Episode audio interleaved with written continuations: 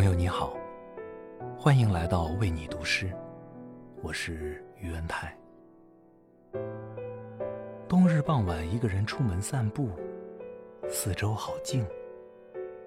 不远处的小屋里，好像有人拉着小提琴陪伴我。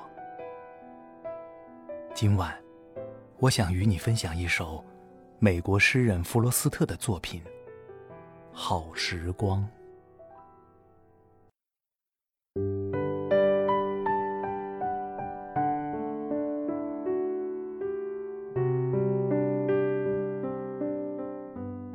我冬天傍晚的散步，根本无人可以交谈。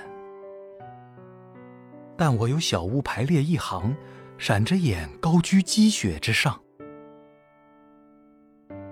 我觉得我拥有里头的人，我拥有一支小提琴的声音。我透过窗帘的花边打量，看到年轻的形体和脸庞。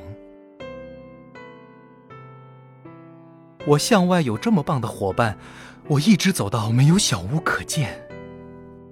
我转身，反悔了，但我回返却没见窗，只有黑黢黢一片。